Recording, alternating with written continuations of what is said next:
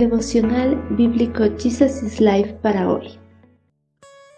Les damos la bienvenida para continuar en el libro de Salmos capítulo 120, Condena sobre la lengua perversa.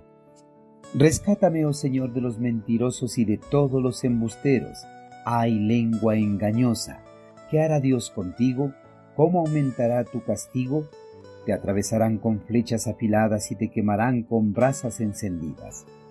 Desde épocas remotas, los paganos bajo la influencia del maligno han buscado miles de formas de desprestigiar al pueblo escogido de Dios.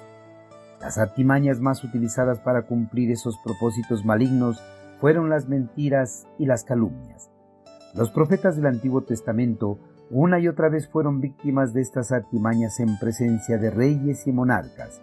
Al igual que los profetas, Cristo Jesús durante su ministerio terrenal también fue víctima de los calumniadores, quienes con falsas acusaciones ocasionaron que las autoridades judías y romanas sentenciaran a muerte al Hijo de Dios. Las injurias fueron una constante contra los seguidores de Cristo, las cuales ocasionaron la muerte de algunos de los discípulos de Cristo y la muerte de muchos miembros de la iglesia cristiana naciente. Satanás a través de esta artimaña y sin ninguna clase de éxito ha tratado de frenar la expansión del Evangelio de Cristo por todo el mundo. El salmista atravesaba una terrible aflicción a causa de los mentirosos y embusteros quienes habían orquestado injurias y calumnias para desprestigiarlo. En su angustia, el salmista buscó a Dios en oración ferviente para que él frenara la lengua perversa de sus calumniadores y así la paz regrese nuevamente a su vida. Una de las experiencias más amargas en la vida del creyente es cuando es víctima de mentiras y calumnias, especialmente si estas injurias provienen de personas cercanas. Una calumnia pronunciada se expande rápidamente como el fuego en un bosque lleno de árboles y hojas secas, y con frecuencia ocasiona daños terribles en la vida de la víctima. En contraste a las calumnias, la verdad se propaga lentamente. El creyente al encontrarse en medio de calumnias y embustes, al igual que el salmista, tiene que acudir al Señor en oración para que Él derrame su justicia sobre los mentirosos y embusteros. Solo Dios puede frenar las lenguas de los perversos y devolver la paz al afligido. El salmista no solo oró a Dios para que detuviera la lengua de los malvados y perversos, sino que también sentenció el castigo que caería sobre ellos. En la actualidad, las personas sin ninguna clase de reparo pronuncian a diestra y siniestra mentiras y calumnias contra su prójimo sin pensar que por sus palabras serán juzgados por el Señor en el final de los tiempos.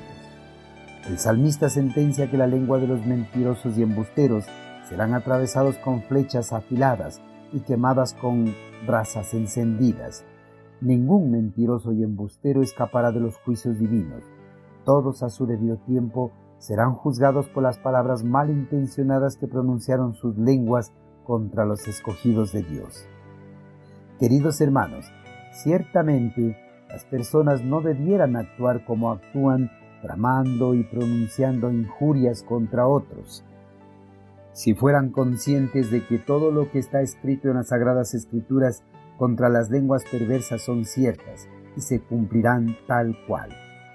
El castigo pronunciado por el salmista es cierto y se cumplirá en el día de la ira del Señor. Los terrores del Señor serán sus flechas punzantes contra las lenguas perversas y su ira serán las brasas encendidas del enebro que tienen un calor feroz y mantienen por mucho tiempo el fuego. Esta será la porción de la lengua falsa, porque todo el que ama y hace mentiras tendrá su porción en el lago que hierve eternamente. Hermanos, no seamos insensatos como las personas inconversas. Escuchemos esta clara advertencia que nos da el salmista. Si en algún momento hemos inventado mentiras contra nuestro prójimo, dejemos esa mala práctica definitivamente y pongámonos a cuentas con el Señor para no tener parte con los inconversos en el día del juicio.